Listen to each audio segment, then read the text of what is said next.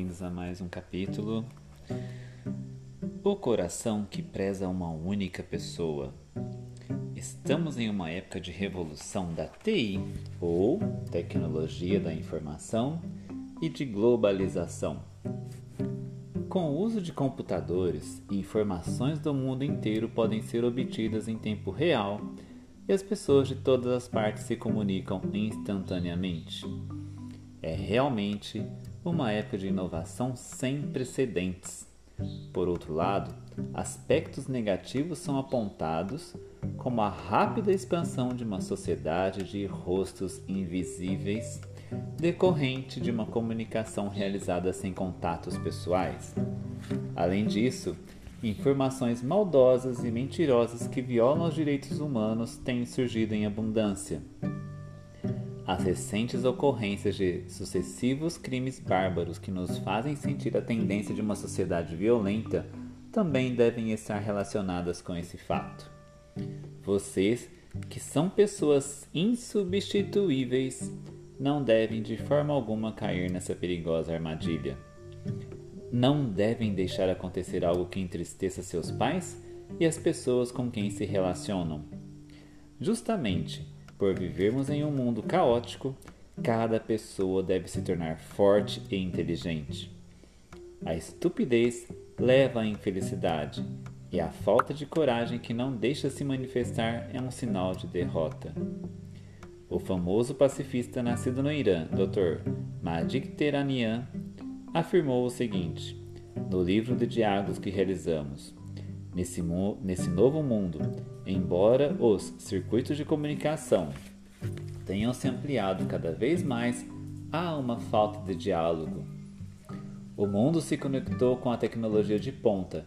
Entretanto, o diálogo frutífero, verdadeiramente valoroso, não tem acontecido.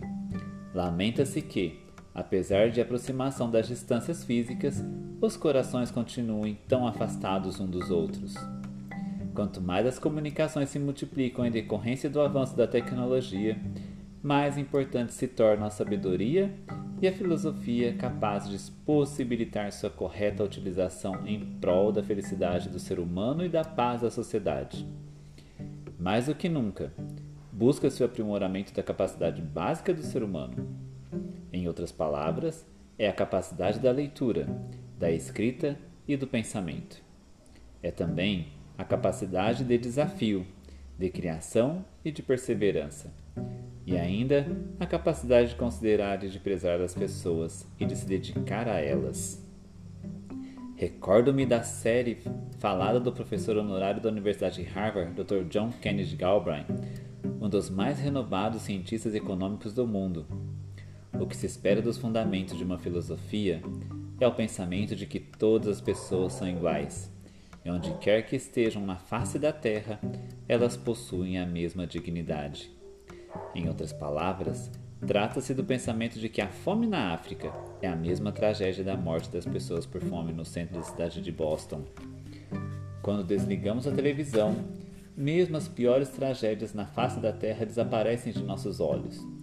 Não devemos pensar que a existência real de pessoas que sofrem seja um fato que ocorre em algum local distante das fronteiras do nosso país.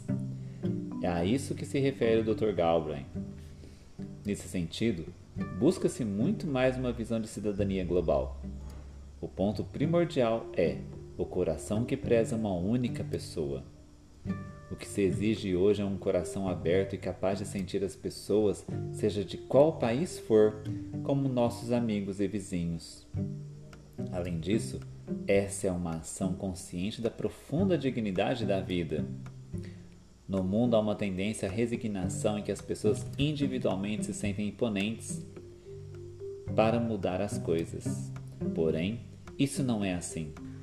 Com toda certeza, a mudança de uma única pessoa e as ações de cada uma delas acabarão influenciando enormemente o seu entorno e, consequência, o mundo.